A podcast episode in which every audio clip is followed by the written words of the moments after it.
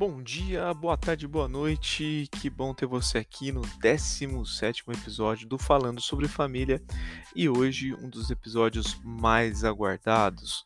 Hoje nós teremos aqui uma convidada muito especial, a pastora Iara. Pastora Iara, muito obrigado por participar aqui conosco do Falando sobre Família.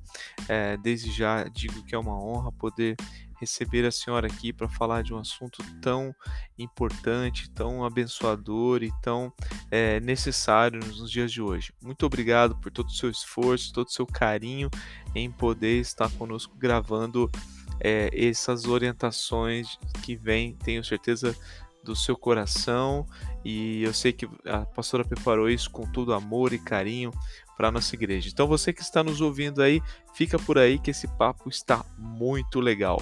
Com vocês, pastora Yara Matos. Olá, queridos, queridas, nossos queridos irmãos da Interativa, todos que estão participando como ouvinte ou levando a mensagem do Senhor ao povo de Deus. Quero cumprimentar a todos com a paz, que a paz do Senhor reine em cada lar. Estamos falando, né? Temos o prazer de falar sobre família, que é um tema maravilhoso, que é algo que o Senhor nosso Deus, Senhor Jesus, se empenhou tanto e deu o valor para que nós pudéssemos manter vivo não só a nossa família, como a sociedade, a igreja em que tudo a família faz parte, é o alicerce da sociedade e da igreja e tudo mais. Conselho, né, vamos dizer assim.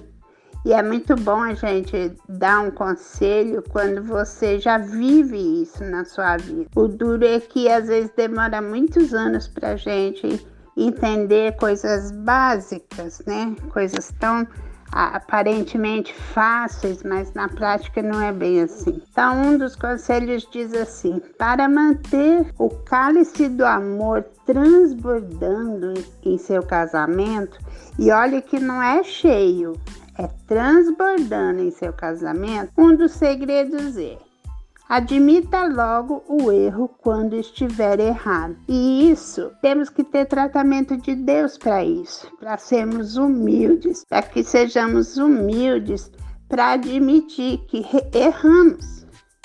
E não é fácil, eu sei que não é fácil, mas só essa simples atitude já traz muitos frutos para o nosso casamento. E para que nós podemos crescer também é, no conhecimento de ver a prática do Evangelho é, sendo vivida por nós e o fruto que ela dá, que é sempre muito maravilhoso. E o outro segredo é se calar quando estiver certo. Muitas vezes nós erramos porque queremos impor a nossa verdade. Mas então eu também aprendi isso depois de muitos e muitos erros, né?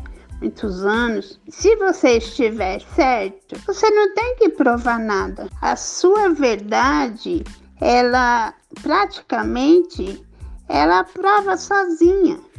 As coisas vão acontecendo e levam a outra pessoa a lembrar, era isso que ela estava querendo dizer. Então, se calar quando estiver certo, também é algo que precisamos muito do Espírito Santo. Primeiro, queremos encobrir nossos erros, né?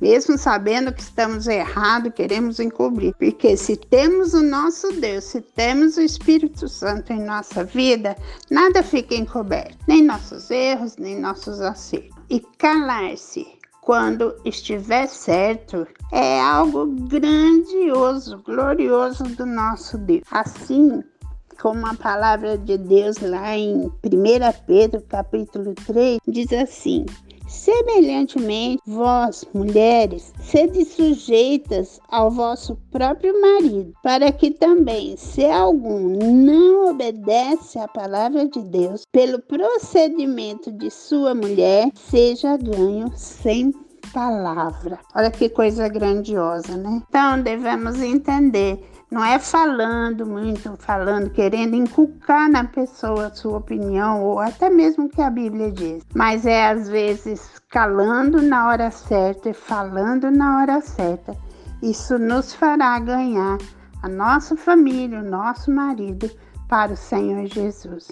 Amém? Eu peço a Deus que abençoe a todos, a todos com saúde, com a paz do Senhor. Muitas vezes estamos ausentes no corpo, mas no espírito estamos juntos. Amém? Deus abençoe a todos. Beijo no coração. Obrigada.